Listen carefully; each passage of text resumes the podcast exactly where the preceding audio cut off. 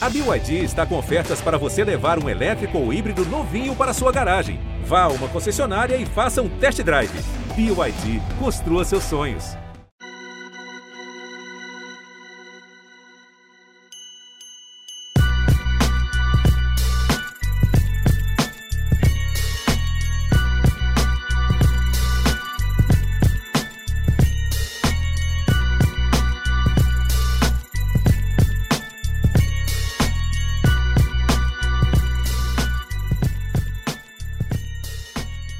Salve, salve, fiel torcida! Tá começando mais uma live aqui do GE Corinthians, nosso podcast GE Timão, que você já conhece muito bem.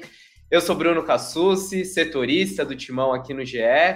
E como vocês já perceberam, estou no comando da live, do podcast, já que hoje não temos o Pedro Suaide, o apresentador oficial, nem o Marcelo Braga, mas pretendo substituí-los à altura e temos muito a falar hoje é, no nosso podcast, na nossa live, uma, uma gravação, uma live épica, porque tivemos uma classificação épica do Corinthians, uma vitória é, histórica, dá para tratar assim, né? Histórica a vitória do Corinthians, 2 a 0 no tempo normal, depois a vitória nos pênaltis.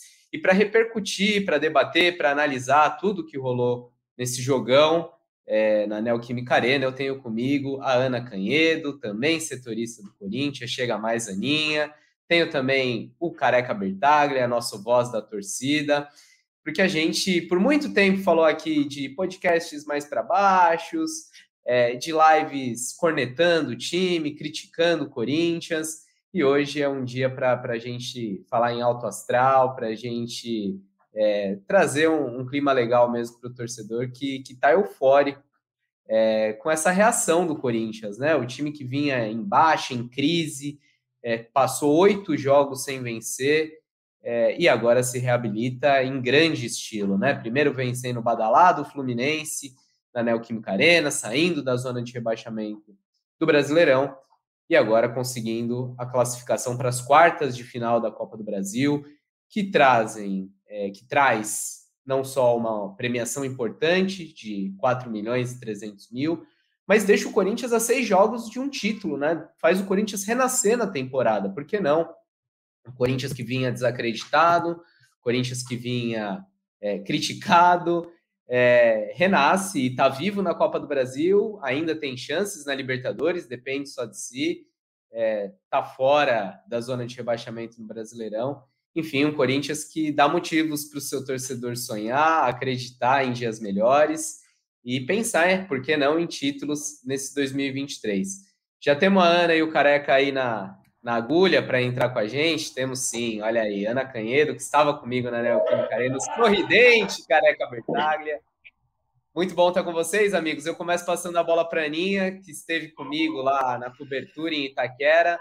É, e acho que um clima especial para a gente falar, né, Ana? Acho que é, é bom você trazer o, o, ambiente que a gente presenciou desde antes da bola rolar. Você foi lá na é, acompanhar a recepção do ônibus do time, uma atmosfera diferente do estádio, e durante o jogo todo, né? Eu, eu teve até um momento ali no primeiro tempo, no segundo tempo, perdão, no começo do segundo tempo, que o Galo dá uma ameaçada, começa a pressionar um pouco mais, e a Fiel ajudou a carregar esse Corinthians uma classificação para as quartas de final, né, Ana? Fala Cassucci, careca, fala fiel, é isso, um podcast especial, um podcast alto astral, né? Finalmente a gente tanto queria é, um jogo para cima e as coisas parecem que começaram a acontecer para esse Corinthians.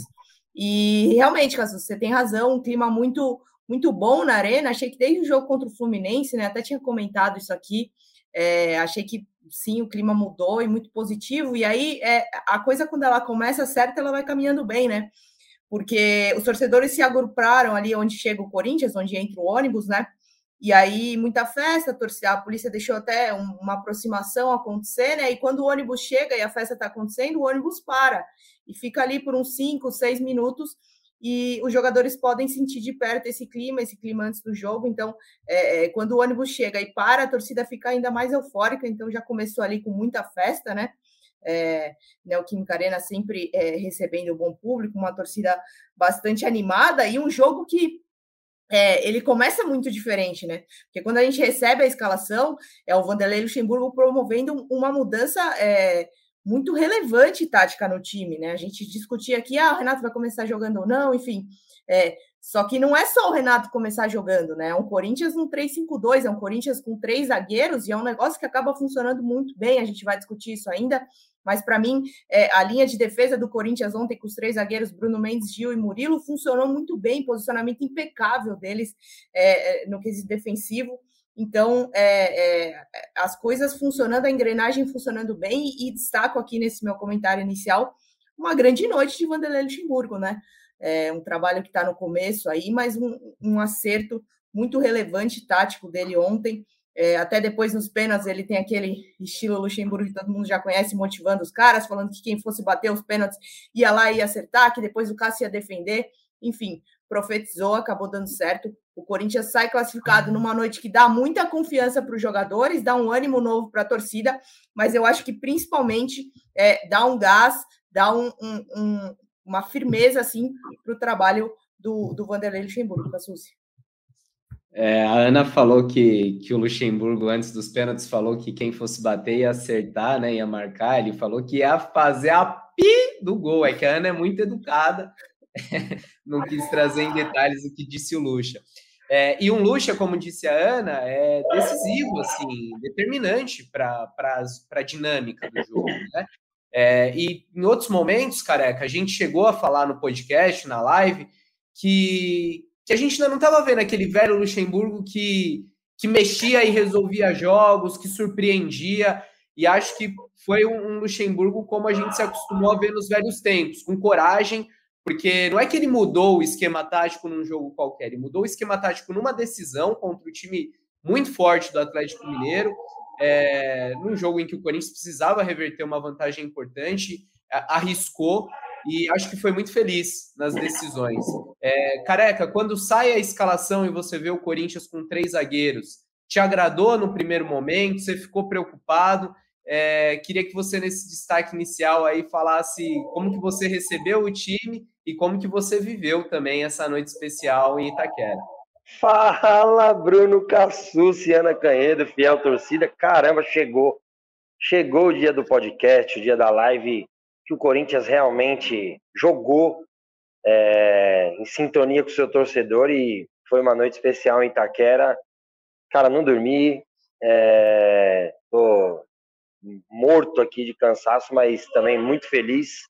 Hoje era um dia para ficar em todos os grupos comentando sobre Corinthians, Twitter, tal, Instagram mas preciso trabalhar e trabalhei um pouquinho. Agora estou aqui trabalhando, mas, pô, para falar do Corinthians com vocês aqui, depois de uma noite, como eu disse, muito especial. Cara, feliz, né? Feliz, acho que eu, eu recebi muitas mensagens assim, porque se você falou que a Aninha foi educada e citou o Pi, eu achei que a edição da nossa querida Globo ia meter vários Pis no meu vídeo, mas não. Foi 100% e não fui eu, mas torcedores iam chegando ali. Acho que foi um dos vozes da torcida mais genuínos que eu já fiz, assim, a arena em êxtase. E, cara, que vitória, vitória grande, que acho que fica uma palavra, é, acho que principalmente pro, pro Cudê, respeita.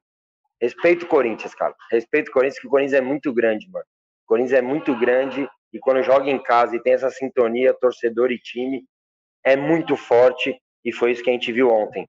A torcida apoiando nos momentos difíceis, porque o Corinthians realmente passou por momentos difíceis, mas como eu disse no vídeo, o Corinthians não ganhou do Galo, o Corinthians depenou o Galo, o Corinthians atropelou, jogou para ganhar já no, no, tempo normal, é, teve que ir para os pênaltis, mas que bom, que bom que ainda foi para os pênaltis, para o Cássio pegar o pênalti do Hulk, para o Corinthians se sentir ainda mais forte.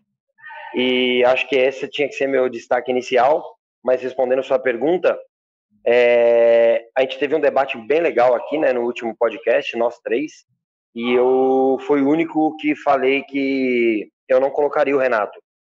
É, a parte física me preocupava, mas a parte tática me preocupava muito mais do que a parte física. E o Luxemburgo, cara, méritos para ele, como a gente criticou quando a gente achava que era justo a crítica, é, ontem ele realmente teve coragem, ele mesmo disse 30 ou 40 minutos de treino e muita conversa, mas ele deu um jeito de proteger o Renato. para o Renato criar, para o Renato ser o Renato Augusto que a gente quer, a gente conhece e que todos os times, todos os, é, os torcedores admiram.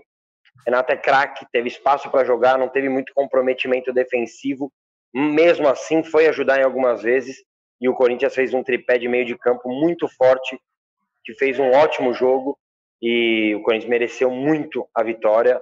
É, logo de cara percebi que era um 3-5-2, algumas pessoas falaram, não, acho que ele vai continuar no mesmo desenho, mas eu, como eu disse aqui para vocês, eu não conseguia ver o Renato naquele desenho, mas no 3-5-2 e colocando os bons para jogar, gente que cuida da bola, gente que quer jogar, foi bonito demais. É, nós vamos falar muito, porque todo mundo foi muito bem, até quem perde pênalti, perde gol na cara do gol, foi bem para mim.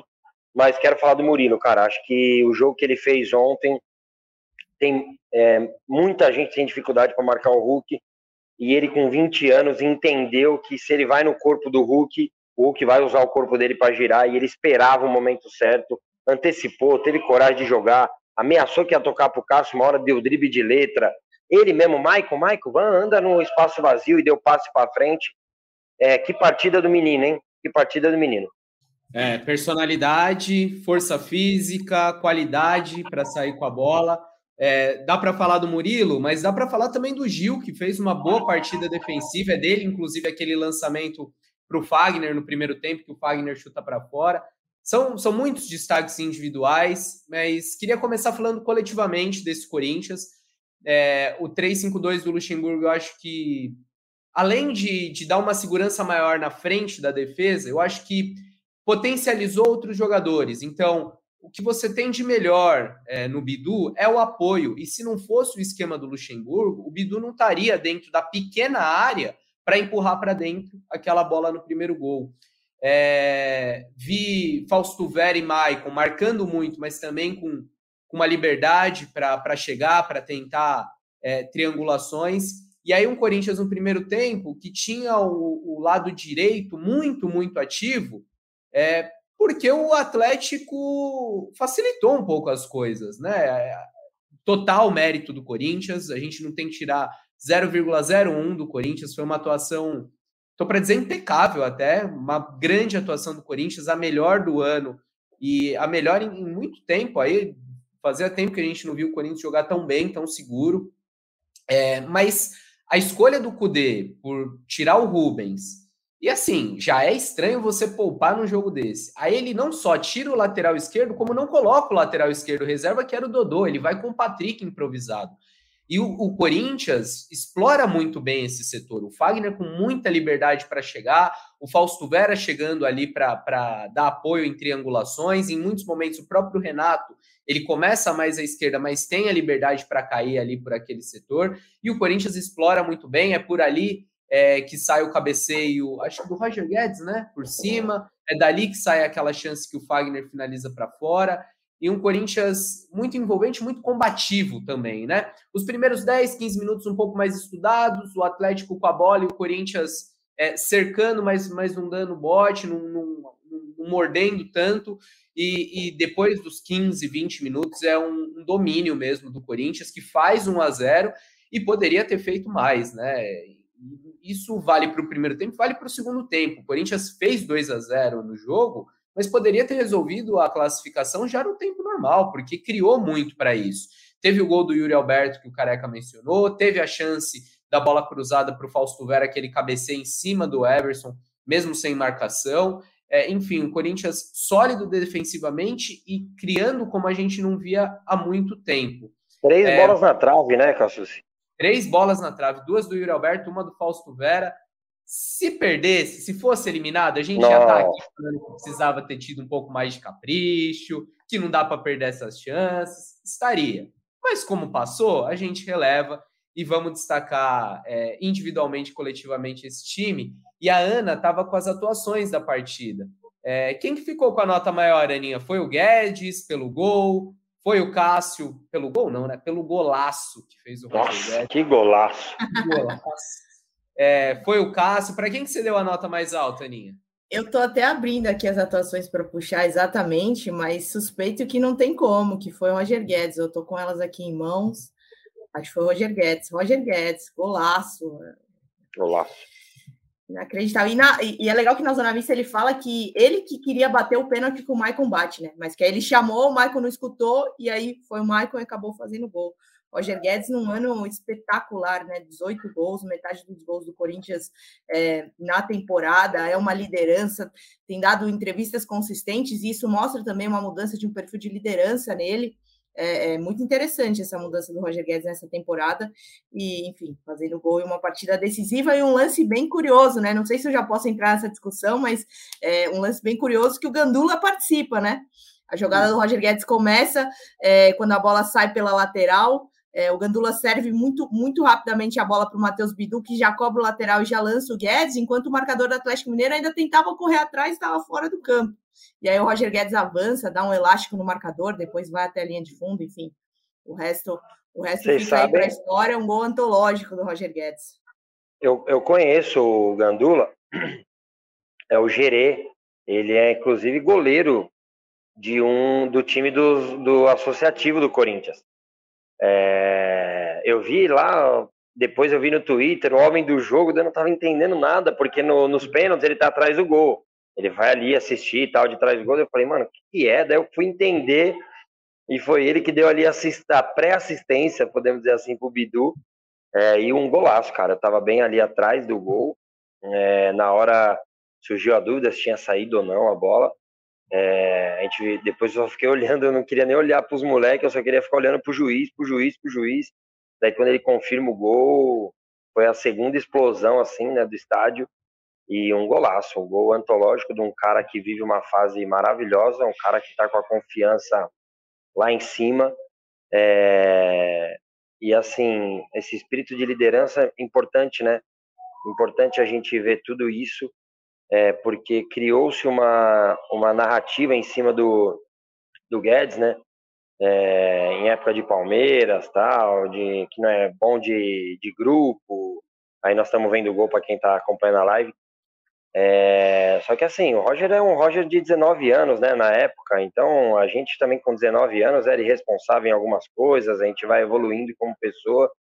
E o Guedes evoluiu tanto como jogador como pessoa vive um momento espetacular no Corinthians, é o dono do time, é o camisa 10.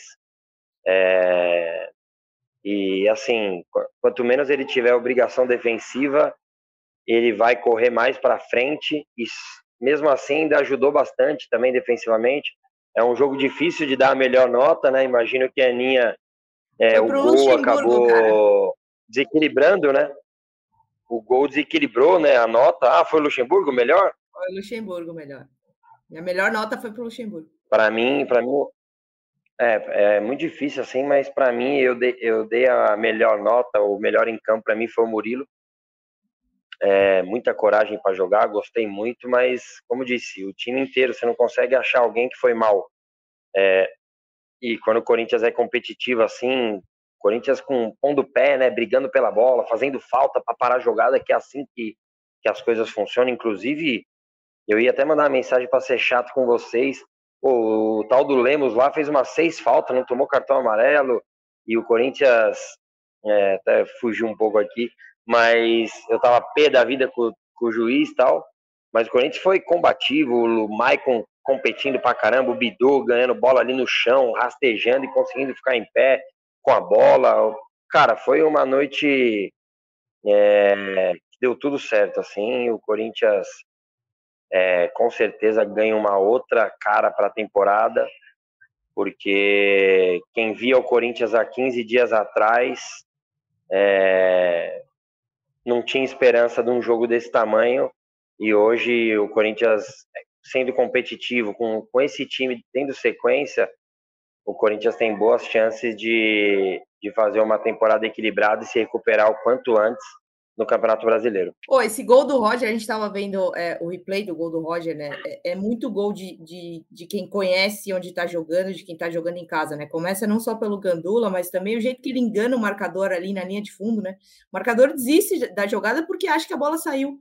Roger depois ele fala, eu sabia que a bola não saiu, sabia ali exatamente onde eu estava, já fiz, já tentei essa jogada outras vezes e, enfim, ó, a gente vai ver agora, é, primeiro ele dá o elástico, né, depois vai para a linha de fundo e aí, ó, o marcador desiste e ele passa. E, assim, inacreditável o lance, assim. É. Bem legal. Mano, eu nem vi essa comemoração dele, porque eu, eu fico no último degrau ali. Nossa, eu saí correndo que nem louco, abracei o bombeiro que tava ali, que era Corinthians, que ele ia de uma. Porque toda hora eu saio para dar uma respirada. Daí ele falou, tá difícil, amigo. Daí eu falei, meu Deus, não sabe o sofrimento. Aí que sai o gol, eu vou lá nele. Eu nem vi essa comemoração do Guedes, depois é olhando o juiz e graças a Deus deu tudo certo. Oh, agora a gente estava falando de notas, né?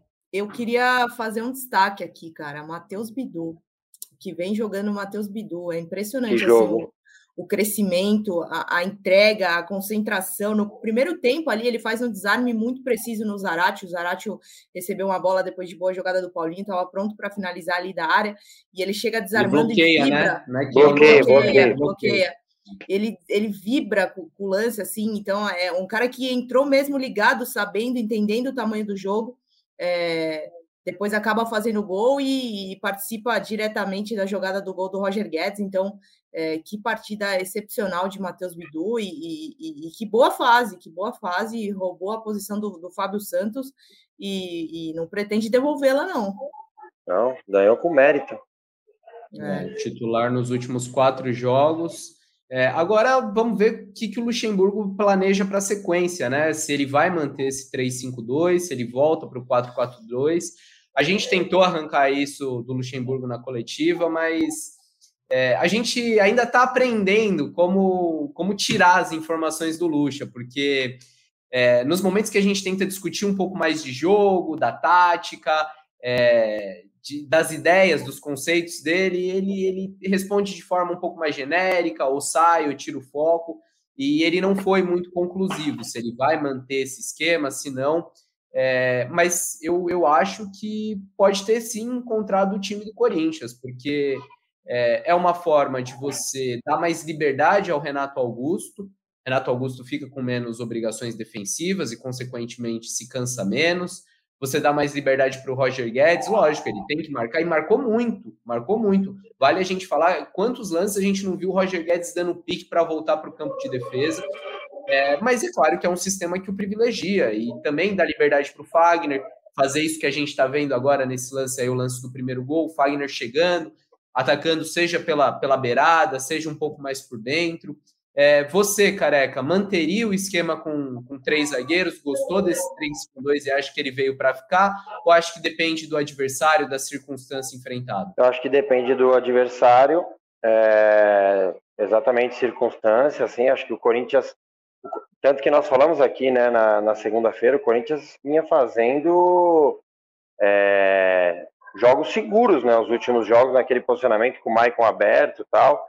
Então acho que vai depender muito do adversário, né, do momento, mas é um é, é um esquema que deu certo e assim, por exemplo, na do Renato pode entrar o Juliano, pode entrar o Adson, é, que entrou ontem, é, pode entrar o Wesley na do Fagner. Eu acho que você ganha várias várias situações de jogo importantes para o resto da temporada. É, e falando de, de Renato Augusto, acho que é legal a gente aprofundar, né, Ana? Era um dos dos mistérios aí para esse jogo, se o Renato sairia como titular ou não. É, começou o jogo, aguentou é, quase mais de 80, 70 minutos em campo, acho que deu 77 contando os acréscimos do primeiro tempo. É, e Renato num bom nível. Acho que ainda não é o Renato é, do, do, seu auge, é, tanto físico quanto técnico, e é normal, né? O Renato não era titular há 55 dias, mas ainda assim, né, do Renato, esse lançamento brilhante para o Yuri Alberto que a gente está vendo aqui na live, é, que ele desperdiça aos 16 do segundo tempo, um baita lançamento nas costas da zaga. É, o Renato dá assistência para o primeiro gol, é, um passe na medida para o Bidu. O Renato cobre escanteios que o Corinthians cabeceia na trave. Pode não ter participado é, de tantas ações quanto ele costuma participar quando está 100% fisicamente, mas ainda assim é um Renato que, quando tem a bola no pé, decide, né, Aninha? Não, decide. Bom, eu sou até suspeita para falar no sentido que eu venho falando do Renato Augusto aqui desde sempre, né? Eu acho que é um cara que, que pensa o jogo do Corinthians, que o Corinthians, é, é, quando ele está em campo, funciona muito melhor. E nem sempre só por enfiadas de bola, né? Mas por associações. O, o Renato consegue fazer com que o Corinthians troque passes, consegue fazer com que no, é, no ataque o Corinthians trabalhe a bola. O Corinthians precisa do Renato Augusto para que a bola passe pelo meio-campo e para que os jogadores associem entre si a troca de passes. Então, é, é um jogador que é fundamental, e você, Cassus, falou muito bem. Ontem, talvez, se ele tivesse com um pouco mais de ritmo de jogo, teria participado até mais, mas ele não precisa participar tanto para ser decisivo como acabou sendo, né? Ele deixou o Yuri Alberto duas vezes em ótimas condições de marcar, né? Uma até mais do que outra. Eu acho que a, a, a cabeçada do escanteio é um pouco mais difícil. É, a, a, outra chance que o Yuri Alberto acaba desperdiçando não pode desperdiçar. O Yuri Alberto que depois perdeu o pênalti, aí já pode ser até um próximo assunto, né? A fase de Yuri Alberto é a, é a nota distoante um pouquinho dessa classificação. Mas voltando a falar do Renato Augusto, é, é mais um acerto do Vanderlei Luxemburgo, porque tinha consciência de do treinamento diário de que ele poderia aguentar um pouquinho mais, né? Fez até acho que um pouco de mistério ali no jogo contra o Fluminense, que o Renato joga só uns 20 minutinhos. É, passou a impressão de que não estava tão bem assim fisicamente, não, não, deu, não deixou muito claro que já estava pronto para aguentar tanto como aguentou no jogo no jogo de ontem. Mas que grande notícia, que grande momento para o Renato Augusto voltar. É, é, um jogador determinante, fundamental e, e, dispensa apresentações, dispensa comentários. E aí é, é, não só o que ele faz dentro de campo, né? Tem até uma declaração do Luxemburgo depois, falando que o Renato Augusto chegou para ele e falou: Ó, oh, você tem muito, muito dessa, muito é, tem uma parcela muito grande na nossa classificação, porque você sempre acreditou e tal. Luxemburgo no sentido de exaltá-lo e de ficar feliz com esse, é, essa força que recebeu do Renato Augusto. Então, é, é uma grande liderança desse elenco e, e que bom que está de volta. E eu, eu, eu pouparia ele para sábado, não sei, é melhor, melhor guardar ele para Libertadores, né? Sem dúvida. É, inclusive, a informação que eu tenho é que o Luxemburgo já passou para o elenco que deve preservar alguns atletas. Tudo depende ainda da recuperação, é, de exames fisiológicos, até ver quem quem está com dor, quem não está, né? O Murilo, por exemplo, saiu machucado no fim do segundo tempo. É, e só acrescentando o que você falou do Renato Augusto, da importância dele para o além do campo, né? Para além do que ele produz com a bola no pé. Finalzinho de jogo, é, Luxemburgo vira para o banco e fala: Maicon, Maicon já deu, Maicon pregou e aí chama alguém no banco de reservas, a gente vê o Renato Augusto levantando é, e falando alguma coisa para o Luxemburgo, para o Luxemburgo e para o Maurício Cupertino auxiliar, e aí o Luxemburgo desiste da alteração. É, e a gente foi descobrir depois o que o Renato Augusto falou, porque o Edgar Alencar, nosso companheiro da TV Globo, estava ali do, do, lado do banco de reservas é, e ouviu o que o Renato falou. E ele fala para o Luxemburgo: o Maicon bate bem, não tira o Maicon, porque o Maicon cobra pênalti bem e ali já era final de jogo. É, então, o Renato funcionando até como, como um auxiliar do Lucha. É, antes da gente dar, dar prosseguimento aqui no nosso debate, na nossa resenha, eu quero ler alguns comentários, porque hoje a gente está com uma participação muito grande na nossa live. Inclusive, obrigado para quem está chegando. Deixa seu like, divulga aí a nossa live. É, tem um comentário do, do Rodolfo Gomes falando que é o melhor podcast do mundo, é, perguntando se o Yuri Alberto fez mesmo uma boa partida. Olha, Rodolfo, é, eu vi muita entrega do Yuri Alberto, vi o Yuri brigando, fazendo pivô. É, no, no, lance do primeiro gol, inclusive, você pode até discutir, ah, errou a finalização, poderia ter feito diferente, mas ele tá ligado no jogo, ele tá mordendo, ele dificulta muito a saída de bola adversária, então acho que nisso o Yuri tem que ser exaltado, mas de fato a fase não é das melhores, né? Perdeu um gol cara a cara, perdeu o pênalti, claramente sem confiança, tem uma bola no segundo tempo que ele podia arriscar o chute, e aí ele tenta o passe, se não me engano, é para o Maicon. Enfim, tá, é, é, visível que ele está sentindo essa fase, mas ainda assim é um cara que se entrega muito, e no Corinthians a gente sabe o quanto isso é valorizado, essa raça se entrega. Mas vamos passar aqui nos comentários. É, tem o Everaldo Paulo falando: quem diria que o corintiano iria terminar o mês de maio feliz? E pedindo um abraço para Caratinga, Minas Gerais. Um abraço para o Everaldo e para todo mundo de Caratinga. Realmente, maio foi um mês maluco para o Corinthians e um mês que termina muito bem, muito em alto astral. É, tem o Mazarop mandando um monte de mensagem, flodando aqui o nosso chat. Tem o Luiz Freitas mandando um salve para o Careca. Eu vi até gente comentando aqui: será que essa boa fase, é, em vez do Luxemburgo, não tem a ver com a ausência de Marcelo Braga? Olha, não quero falar nada, né? E fica questionamento para os nossos ouvintes, nossos espectadores aqui da live. Fato é que o Braga saiu e o Corinthians ganhou dois jogos, né? É, só tem uma questão preocupante, né, Ninho? O Braga volta Vai e volta. Equador, pô. Olha lá, olha lá, Diego Franco aí que mandou a, a mensagem. É, o problema é que o Braga já volta viajando para o Equador semana que vem, né, Ana? Se for isso, nós somos lascados. É, pois é, pois é. Braga volta direto para o Equador em mais um jogo determinante para o Corinthians, né? Corinthians que termina maio é, vivo na Copa do Brasil, classificado e com situação interessante na Libertadores também, mas tem esse jogo contra o Del Valle ano que, é, semana que vem, acho que é o penúltimo antes da pausa para a data FIFA, né, Cassus? Depois ainda enfrenta o Cuiabá, acho que no fim de semana é, antes da pausa, mas enfim, é jogo determinante aí para as pretensões do Corinthians na Libertadores. Marcelo Braga estará por lá e a gente torce também para que Roger Guedes esteja, né? Ontem o Guedes na zona mista, só completando, a gente falou, estava é, falando do time, né?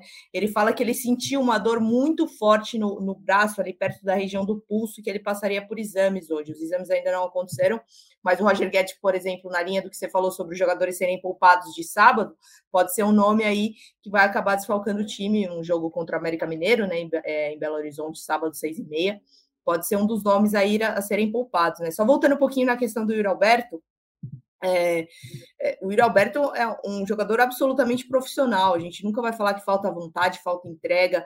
É, eu acho que é uma questão de fase. Assim, acho que foi uma nota distoante da partida. Acho que ele perdeu dois gols que não poderia ter perdido. Depois vai cobrar o pênalti, dá a cara a, a bater, né? Vai lá, cobra o pênalti e acaba perdendo.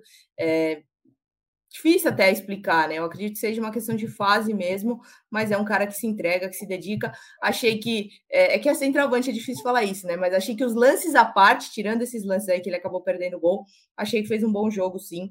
E é um cara que ajuda muito e bate numa tecla importante. É um cara que não tem substituto nesse elenco. Então, se você tira o Roger Guedes do time, é difícil para você achar uma solução ali. É, algumas opções do Corinthians não rendem. Romero, Barleta, não vem rendendo. Então assim, é, não é simples também essa questão do Yuri Alberto, ah, vamos deixar ele no banco, pronto, acabou. Acho que, acho que não é por aí, não. É, o Corinthians não tem um, centroavante reserva, né? A opção era o Júnior Moraes, mas foi afastado, é, fora dos planos do Luxemburgo. É, e a gente falava, você falava do Roger Guedes, da possibilidade dele ser poupado no final de semana. É o único jogador do Corinthians que participou de todos os jogos da temporada, é muita coisa.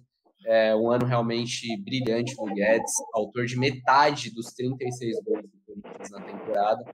É, realmente vive um ano iluminado e não é exagero é, a discussão que, que começa agora de o Roger Guedes mereceu ou não uma vaga na seleção brasileira. É, acho que em muitos momentos essa discussão de ah, merece uma vaga na seleção, merece uma chance, as pessoas esquecem que para alguém entrar, alguém tem que sair, né? E aí quem que você tira da seleção brasileira? É, você vai tirar o, o, Rodrigo, você vai tirar o Vini Júnior, é, pelo, jogando pela esquerda, não exatamente na mesma função, com as mesmas características do Guedes. Tem o Martinelli, que nem sequer foi convocado. É, mas vendo essa seleção brasileira, uma seleção brasileira que ainda sem treinador, com um treinador interino, é, que me parece muito mais é, pontual, né? Chamando quem, quem o técnico entende que está no melhor momento, eu acho que se o critério for puramente fase, o Guedes merece uma chance, porque o Richarlison, por exemplo, convocado pelo Ramon para esses jogos contra Guiné e Senegal, é, vem muito, muito, muito abaixo desde a Copa do Mundo. E o próprio Richarlison sabe disso, né? Richarlison tem uma história pela seleção. É, eu gosto, pessoalmente, sou fã do Richarlison. Acho que quando ele veste a camisa da seleção, ele, ele joga muito mais do que joga nos clubes mas a fase dele não é boa. Como também não é brilhante a fase do Rony, que também foi convocado mais uma vez para a seleção brasileira. Então, em outros momentos eu já achei bem exagerada essa discussão. Hoje eu não acho. Hoje eu acho que, até com essa ideia da seleção premiar alguns jogadores aqui do Brasil, que, que o Ramon fez na convocação contra Marrocos, me parece é, ter usado como critério novamente dessa vez, o Roger Guedes está jogando menos que o Pedro, que, que foi convocado mais uma vez e hoje vai ser banco do Flamengo no Fla-Flu? Enfim, fica o questionamento. Estamos de volta com o Careca. Tem gente te cobrando churrasco aqui no, no chat, Careca. É, é o Guilherme churrasco. Henrique. Você chegou a prometer churrasco? O que, que é? Não, não tô lembrado. Tá louco? Tá louco? Não prometi nada, mas vamos fazer, vamos fazer. Fizer um rateio bem feitinho, fizer um rateio, um rateio bem feitinho, vamos fazer um churrasco, o maior prazer. Fiquei um tá tempinho tá fora. Já tô, já tô aqui no clube. Já, então, fiquei um tempinho fora, mas fiquei ouvindo aqui, né? Só tive um problema com a câmera para mudar de lugar aqui. Vi a Aninha falando do Renato. É, acho que eu e a Aninha, não só nós, né? Mas acho que o torcedor corintiano, a gente sente um, um amor, né, pelo Renato, assim. Joga muito, né, cara? É bonito de ver. O passe que ele deu parece simples, né, pro Yuri.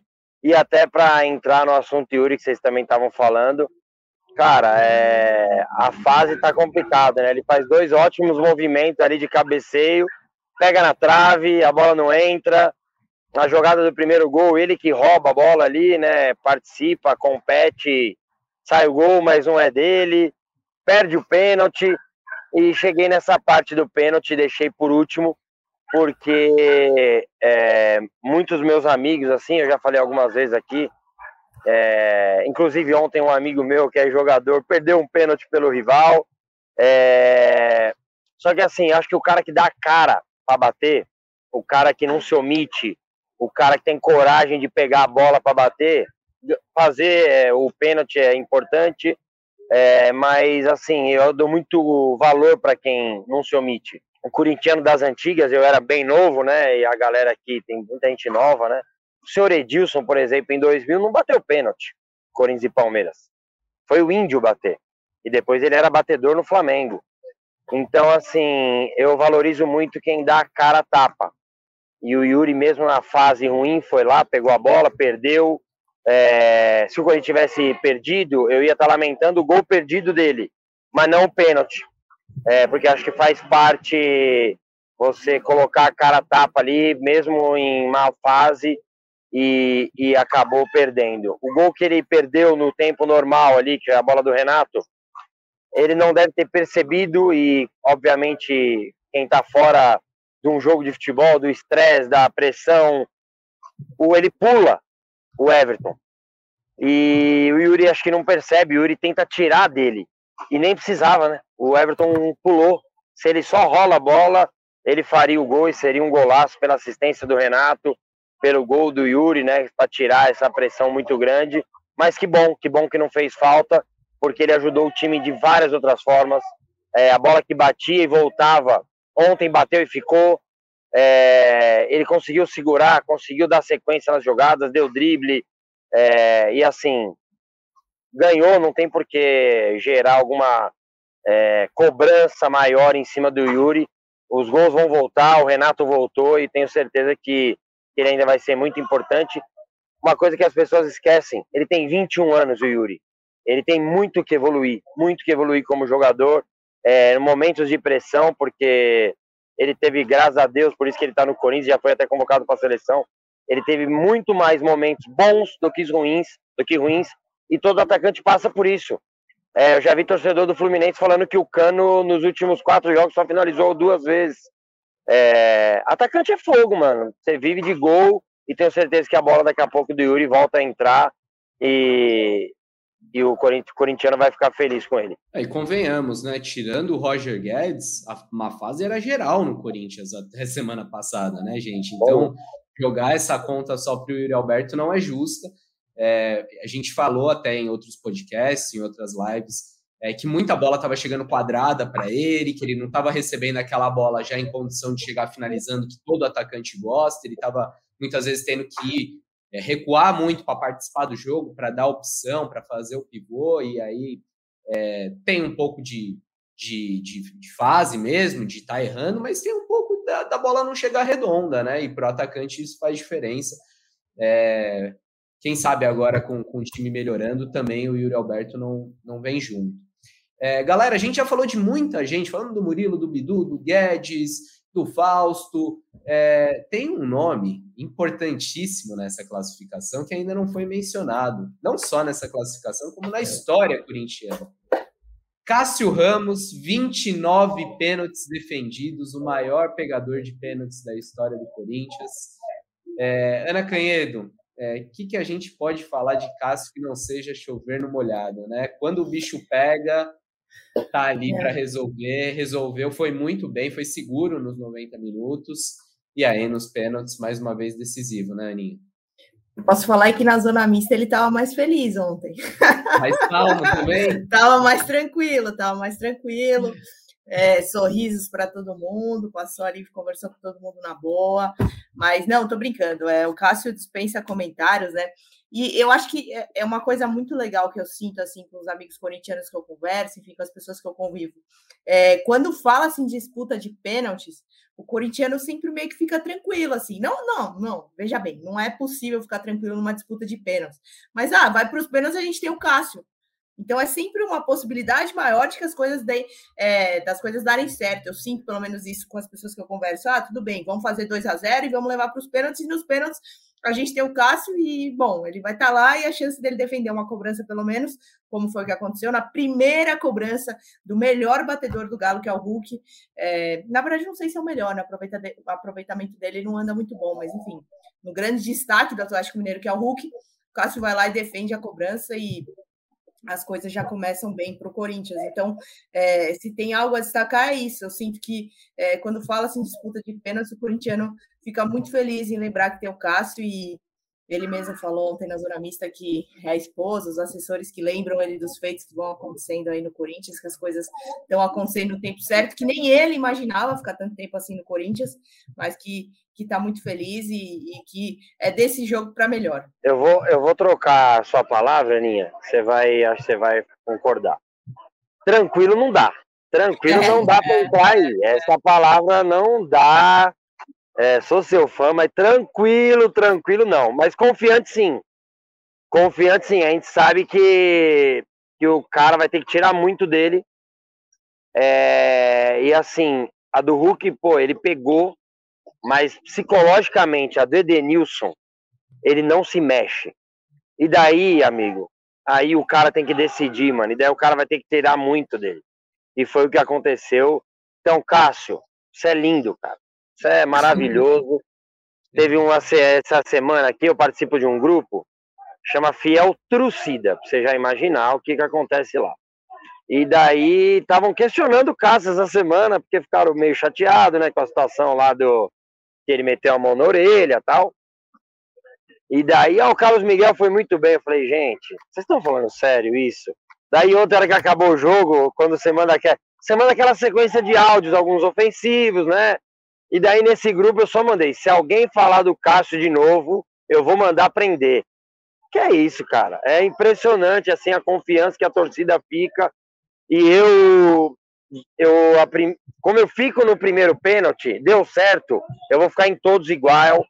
E eu lembro que no primeiro pênalti, enquanto eu fazia assim, né? Eu ficava, vamos, Cássio, você é gigante, mano. Você é o maior da história do clube. Por favor, por favor. E daí eu repeti todas essas palavras em todos os pênaltis. E ele é lindo demais, cara. Que beleza exótica, maravilhosa. Te amo, Cássio. ô, ô, Aninha, e, e, além do Careca, que já é uma celebridade, tinha mais gente ah, famosa no setor norte na arena ontem, né? Tinha? O Careca não foi o único, o único famoso que estava tava sofrendo lá atrás do gol do Cássio, né? Quem mais? Ah, Tal de Gabriel Magalhães, não, zagueiro da seleção brasileira e do é Arsenal. É verdade. Ele, não, ele, ele, ele não só estava lá, como estava com a camisa da Gaviões no meio da Norte, no meio da torcida lá, e não é a primeira vez que ele faz isso, né? É você mesmo. É, eu, eu vi uma outra vez. É, mas eu não sabia, não. Contra o Boca. Contra o Boca, ele já tinha ido naquele 0 a 0 ele já estava na arena, e ele tem uns amigos que são da Gaviões ali, se, se, se envolve ali no meio das pessoas, e estava no setor mais popular do estádio. É legal, legal bem legal. Cara. A gente subiu uma materinha para o Gé agora, tem as fotos dele lá no jogo, interessante. Por isso pode ficar de olho. Ver, vou, vou, vou, vou, ver. Vou ficar esperto, hein? Vou ficar esperto é. também para encontrar ele lá, assim, fazer um eu tenho informação de que um, que um amigo dele falou: Não, consigo ingresso para o jogo, bora, que ele tava louco para ver o Corinthians, né? Chegou no Brasil depois da temporada na Inglaterra e tava louco para curtir o jogo. E aí o amigo falou: ah, Eu consigo ingresso, vamos lá ficar na, nas cadeiras ali. Ele: Não, eu quero ir na Gaviões. Não. não, meu, que pique é esse? Vamos ficar na boa ali, ainda Caramba, pega chuva, né? Ele falou: Não, quero ir de norte. E assim, não vai ser agora, não vai ser ano que vem, não vai ser no próximo. Mas, não vai. Cara, O Gabriel. Mas se ele jogar aqui é no Corinthians. é isso aí. Com, o contrato dele com o Arsenal até 2027. Ah, e é um cara que eu tava ah, fica tranquilo lá no Arsenal. Tava lendo uma matéria na The Athletic recentemente, ele foi apontado como o principal jogador do Arsenal na temporada. Assim, tem o Odegar, tem o Martinelli, o próprio Jesus estava é, muito bem até a que lesão voltou, bola, mas irregularidade é, e, e, como ele é, é, adorado pela torcida lá, é impressionante. Então, assim, ele tem mais uns aninhos de Europa, mas dá para se iludir, sim, dá para sonhar que, que no futuro é, o Gabriel Magalhães vai, vai vestir a camisa do Corinthians, não só no setor norte, mas também dentro de campo. É, galera, a gente já está chegando a quase, quase 50 minutos de live de podcast. Valeu para quem está com a gente. Hoje uma audiência bem legal. Daqui a pouco eu vou passar por mais alguns comentários aqui. Lê, aí, lê aí os comentários que é legal, mano. É legal, o pessoal manda muita mensagem. Ô, oh, vou assistir a live. Hoje vocês vão estar tá felizes, tal. Tá? Você, Aninha, Cassus, Pedrão, né, que não tá aqui, o Braga que tá de férias. Os caras ofereceram até pro Braga é, ele continuar de férias. Ele topou. Sei, sei por que, que ele topou, mas o Corinthians começou a ganhar, tá? Os caras já estão fazendo essa proposta. Pessoal que acompanha a gente. Então dá uma moral aí, depois lê o chat. O bom é que ele, ele tem poucas férias, né, careca? Se, se pagar para ele ter um pouquinho mais, ajuda, né? Tá, tá faltando um pouco de férias.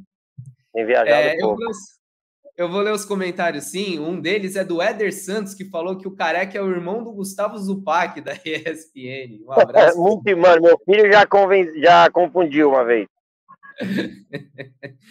Lucas Matheus está falando que o Bidu é craque de futebol. É, Ariel Lorenzi falou que o Cássio é uma lenda viva. É, Leonardo Malgueiro, luxa seleção. Sidney Marcos Stein. E sobre o Rojas, tem informação? Tem sim, Sidney. É, negociação está avançada. É, hoje até fui atrás é, porque alguns colegas deram o negócio já como fechado, como 100% é, já garantido, ele será jogador do Corinthians. A informação que eu tive é que ainda não, é, que assim, até a Ana trouxe essa matéria é, na terça-feira, se não me engano, né, Aninha, que é um otimismo muito grande do Corinthians, que eles confiam no acerto. É, mas o que eu ouvi é que ainda existem pendências, que ele ainda não, não deu o ok final, e a gente toma muito cuidado antes de cravar qualquer coisa, porque o que a gente ouvia é que estava rolando um, leilãozinho do Rojas é, já há alguns meses, ele estava na mira do Botafogo, já vinha negociando com o Botafogo há muito tempo. É, o Atlético Mineiro também demonstrou interesse no jogador. Aí teve sondagem de clube dos Estados Unidos. Mas enfim, o Corinthians está muito confiante de que vai contratar esse jogador, um meia paraguaio de 27 anos. É, vai ter que desembolsar um bom dinheiro é, o Rojas vai ficar livre no mercado, mas não é porque ele está livre que ele é de graça, né? Você tem que acertar luvas com o jogador, até por ter toda essa concorrência. É, depende de um, de um, aporte financeiro um pouco maior, esses valores ainda são, são mantidos em sigilo, é, mas pelo que a gente vinha ouvindo que ele negociava com o Botafogo, eu tive até acesso ao documento, a, proposta do, do Botafogo por ele, é, não é um, uma negociação muito barata. Vou até ler aqui o que eu tenho do Botafogo. O Botafogo oferecia né, um, um valor fixo, e aí depois, se ele atuasse por pelo menos 50% das, das partidas do, do time na temporada é, 2025, né, nem nessa temporada, que daria um bônus para ele é, uma remuneração que teria também ganhos adicionais de 100 mil dólares, é, caso ele atingisse uma meta de jogos, bônus a cada ano, é, além do valor de luvas é, fixo ali na casa de 4 milhões de, de dólares. Então, não, não é pouca coisa, é, mas é um jogador promissor, um jogador que é, era o camisa, é o camisa 10 do Racing, nessa Libertadores chamou muita atenção com um gol de trás no meio de campo, um golaço, é, e que chegaria ou chegará para uma posição que o Corinthians tem carência, né? Que a gente bateu muito nessa tecla é, nesses quase dois meses que o Renato Augusto ficou fora. É, e fora isso, o Corinthians está na janela, tá, tá olhando é, outras posições, Coelhar, Michael, ambos do Al Hilal, Marcelo Braga trouxe a informação do Ian Couto, lateral direito que pertence ao grupo City. A gente imagina, a gente espera um Corinthians bem ativo nessa janela de transferências, mas lembrando, a janela só abre em julho, então nesse próximo mês o Corinthians é, ainda não, não poderá contar com esses reforços, é, vai ter que aguardar um pouquinho mais. É, galera, eu queria jogar o papo mais para frente, já começar a projetar o futuro do Corinthians. É, começo com você, Careca. Você acha que é, mudou, muda de patamar, muda a chavinha? Agora a gente pode falar de um Corinthians almejando coisas maiores na temporada e até para Libertadores. O Corinthians depende só de si, mas tem um jogo dificílimo contra o Del Valle fora de casa. Qual o impacto dessa classificação na Copa do Brasil é, para o restante da temporada? É um ânimo a mais? É um time que fica mais, mais confiante, que, que pode almejar coisas maiores nesse ano? Ah, com certeza, Cássio. Você acha que, além de confiante com a vitória, é uma vitória contundente, né? Contra um forte time do Atlético Mineiro, um dos líderes do Campeonato Brasileiro, numa formação que realmente encaixou. Você conseguiu tirar o melhor de cada jogador, né? É... E assim, Cara, acho que o Corinthians ganha opções, ganha confiança, ganha apoio do torcedor, que já, claro que o torcedor corintiano sempre apoia, é, mas, pô, quando você vê uma atuação como a de ontem, é emocionante mesmo, vitória da alma do Corinthians, é, obviamente cria-se uma expectativa, porque a gente já tinha uma expectativa no começo de ano, que era uma manutenção de elenco, é, o quão importante hoje isso é, é, infelizmente não conseguiu uma manutenção do comando técnico. O Corinthians acabou mudando muito. É, e agora, depois de alguns jogos, quase chegando no décimo, né? Foi o nono do Luxemburgo ou o décimo? Que ele pediu 10, né? Agora não é, lembro se foram nove ou dez. O nono jogo do Luxemburgo, careca, mas é até oh. legal você ter falado isso. Na coletiva, o Luxemburgo falou: Eu não pedi 10 jogos, não. Corinthians é jogo a jogo. Quem não. inventou isso daí de 10 jogos foi a torcida. Me ofereceram 10 jogos e eu falei que nem precisava, que eu ia fazer jogo a jogo. Enfim, tá aí a versão é. do Lucha, mas ficou-se é, é, essa história aí dos 10 jogos. No dia, da, no dia que a torcida foi lá, né? É, e assim, acho que o Corinthians achou o time, cara. É, como eu disse aqui, né? Acho que mesmo se não tivesse ganho do Atlético, é, ontem tive um time bem competitivo e a parte técnica, né, mano? A gente é tanta gente que jogou bem ontem, né? O Maicon, cara, para mim fez um grande jogo é, na marcação, intenso, na parte técnica, né? Acertando passe, bola longa, se apresentando toda hora para jogar. Então acho que o Corinthians ganha boas opções, ganha confiança em cima de um esquema que deu certo contra um time muito forte, é, como o Atlético Mineiro. Óbvio que o Corinthians começa a pensar a temporada de uma outra forma como eu disse, o Corinthians 15, 15 dias atrás era um time que contra o próprio Atlético Mineiro, com 20 de segundo tempo, tinha trocado só 100 passes, né? É, como as coisas mudam, como a parte mental muda e o Corinthians mudou para melhor. Vamos ver se vai conseguir manter esse nível é, contra adversários que estão ali na parte de baixo, perto do Corinthians, né?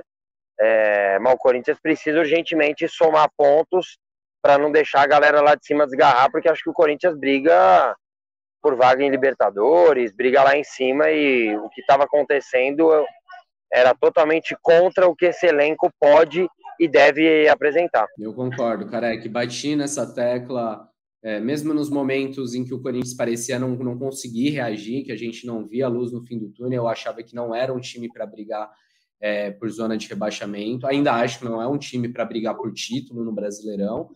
É, na Copa do Brasil, sim, você consegue sonhar, porque aí é mata-mata, é no, no, apoio da torcida, é, é em quem está naquela noite mais inspirada. Foi assim no ano passado e acho que pode ser assim esse ano. Libertadores, a situação é complicada, mas não é impossível. E se passar de fase, aí tudo depende também de como vai ser a atuação nessa janela, de você é, conseguir manter os jogadores bem fisicamente, né? Se o Renato Augusto tiver em campo na maioria das partidas, se ele não voltar a sofrer com lesão, lógico que é um Corinthians muito mais competitivo. É, e eu falei de questão física, é, me deu o gancho para falar de uma declaração é, do Luxemburgo na coletiva. é, falou que Matheus Bidu e Fagner emagreceram desde a chegada dele. Segundo ele, o Fagner perdeu 3 quilos nesse mês. É, a afirmação do Luxemburgo, eu é, não falei com ninguém do, do staff do Fagner, não tem essa confirmação, mas acho que o Luxemburgo também não, não iria inventar na, na coletiva. E por muito tempo eu vi torcedores criticando né, condicionamento físico, falando que o Fagner estava acima do peso. É, fato é que, que o Luxemburgo deu, deu essa declaração aí, falou que, que o jogador está é, mais em forma, está mais fininho. É, vou passar rapidinho por mais alguns comentários. É, tem o Diego Franco perguntando se o Rojas pode jogar Libertadores, porque ele já atuou pelo Racing. Sim, nesse ano o regulamento da Libertadores permite que o jogador mude de clube durante a competição, ele só não pode jogar a mesma fase, mas aí sem problemas, a janela vai abrir em julho. É, caso o Corinthians avance, poderia inscrever o jogador nas oitavas de final da competição. É, eu passei a pergunta para o Careca, Aninha, agora vou voltar ao debate passando para você. É, esse Corinthians, olhando para o futuro, é, almeja o que, Ana? Você acha?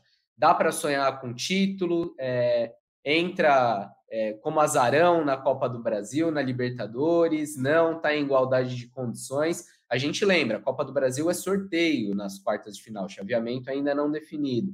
É, dá para o torcedor se iludir um pouquinho?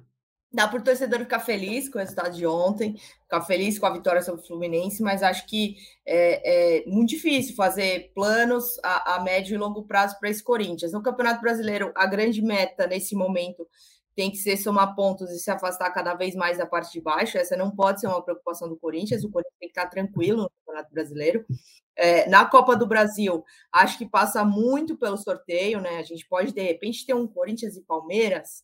É, são Paulo venceu a partida de ida, daqui a pouco, sete e meia, vai enfrentar o esporte. É, quem sabe o São Paulo se classificando também seria outro clássico, de repente, num sorteio, enfim. É, tem Fla-Flu, enfim, são times complicados, acho que passa muito pelo sorteio.